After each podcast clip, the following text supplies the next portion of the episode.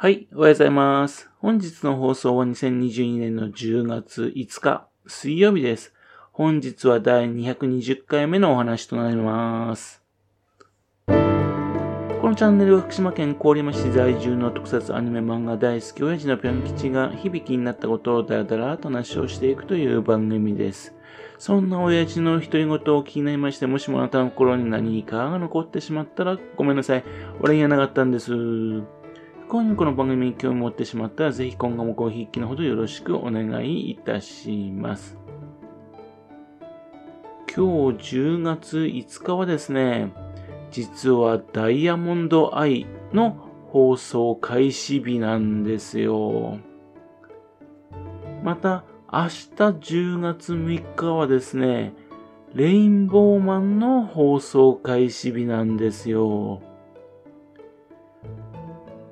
これにね、コンドールマンもね、来ればね、川内後半さんの新三部作なんですけどね。コンドールマンはですね、残念ながら3月に放送開始だったんですね。古い特撮ファン以外の人はね、なんのこっちゃーと思うかもしれませんね。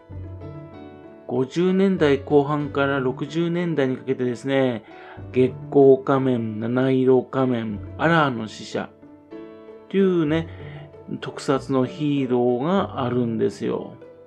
そして70年代になりましてね、レインボーマン、ダイヤモンドアイ、コンドールマンっていうね、ヒーローがいるんですよ。そのね、ヒーローを生み出したのが川内広範さんっていう方なんですね。日本のね、テレビってね、特撮ヒーローを生み出した創始者の方なんですよ。もちろんですね、川内広範さんというとですね、作詞家としても有名でしてね、おふくろさんだとかね、骨まで愛してだとかね、伊勢崎町ブルースだとかね、数々な名曲を作詞した方でもあります。その川内広範さんなんですかね。1920年生まれでね。で、えっ、と、小学校卒業後ですね、様々な職業を転々としてね、そして映画会社でね、大道具だった兄を頼ってですね、上京するんですね。そして新聞配達しながら、独学で文学の修行を重ねてですね、そして日活でビリヤード場に就職するんです。そして人脈を広げていって、どうにか日活のですね、撮影所に入社するんですね。そして1941年になりまして、東方の演劇部へ入社するんです。そこでですね、撮影所の脚本部へ転属になりまして、特撮とかね、人形劇の担当するなんですね。で、その方はですね、舞台の脚本なども出筆していたんですね。というわけで、その東方時代なんですかね、人形劇、映画、ラーマヤナという作品の脚本を執筆するんです。人形劇、マリオネット、ね、にね、興味を持っているってをね、あの、川内後半さん思われてしまいましてね。そしてね、それをね、あのー、なんとそれがですね、の、つばや英二監督のね、耳に入ってですね、制作することになっちゃったんですね。というわけで、17分ほどの作品ですけどね、もしかしたらつばや英二監督がね、撮影したんじゃないかっていうふうな、その人形劇のフィルムが残っております。現在ですね、この作品がね、YouTube で見ることができるんですよね。見てみますとね、確かにですね、素晴らしい特撮部分でしてね、円谷英二監督が作ったっぽいんですよね。これが確実にですね、円谷英二監督の作品とね、なればですね、これはすごいことですね。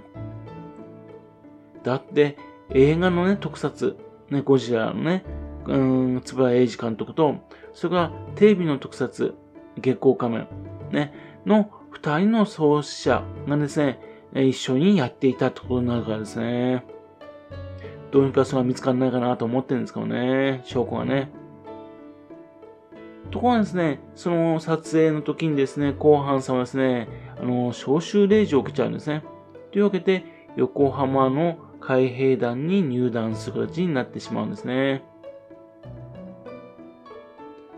そこからですね、ウキペディアではですね、えっ、ー、と、映画やテレビで、ね、活躍するまでのね、えっ、ー、と、約14年ぐらいね、スポッと抜か抜けているんですね。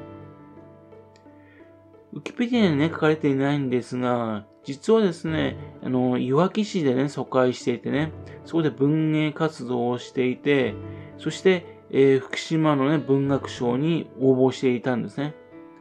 そして、福島県文学賞第1回受賞作を受賞するんですよ。作品名はね、天中剣雲月という作品です。本名のね、川内清っていう名前でね、書かれています。しかしね、その受賞がね、発表された時はですね、実はもう大阪に行っていたっていう話なんですね。実はですね、えー、福島県と特撮のつながると初めて知ってね、それ面白いと思ったのね。っていうんで、えっと、今ね、いろんな福島県とのつながり喋ってるのは、それがきっかけだったんですね。月光仮面の作者はね、弱気市にいてね、文学賞を取っていた。これ面白い話でしょって思ったんでね。っていうんで、それからずるずるといろんなことを調べるようになっちゃったんですね。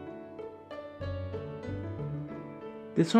の不明な14年間ですけども、詳しいことはね、もう、後半さんが2008年に亡くなってしまったんでね、もう、わからないだろうな、というふうに諦めていたんですよ。ところがですね、その間を知る人がね、現れたんですね。後半さんの実の息子さんです。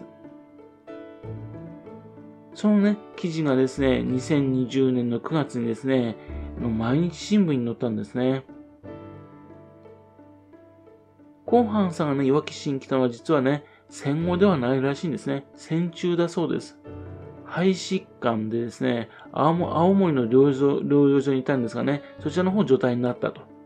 というわけで、湯本のね、有名な旅館の新滝を頼ってね、こちらの方に来たんだそうですね。どういう伝えなのかちょっとわかりませんけどね。そして、1943年にですね、海軍時代の時ね、慰問袋っていうのを送ってくれたっていうね、女性の人のところにね、家にね、訪れるんですね。というんで、慰問袋に書かれていた住所を頼って、その家に行きまして、そしてその女性と出会ったと。ところがですね、その女性のね、あの姉の方とね、恋愛関係となっちゃうんですね。そして結婚したと。いわきのね、えー、駅の北口、そしてそこの丹後沢っていう公園にあったですね、ボート小屋、そちらの方に住んでね、えっ、ー、と、子供も生まれたそうなんですね。そして、岩木は第二の郷土というふうに呼んでですね、岩木市でね、文芸活動をやっていたそうなんですよ。で、そこでね、ま、あの、福島の文芸、文学賞の方に応募したんでしょうね。ですが、まあ、何があったかわかりませんけども、大阪の方のね、岸和田の方に移動されたそうなんですね。そして、1952年にですね、離婚ということで、あの、息子さんとね、別れる形になってしまうんですね。で、えっ、ー、と、河内後半さんはね、先ほど言ったように非常に有名な作詞家だとかね、えー、脚本家とかになった後ですが、その間のことはね、ほとんど答えることはなかったそうなんですね。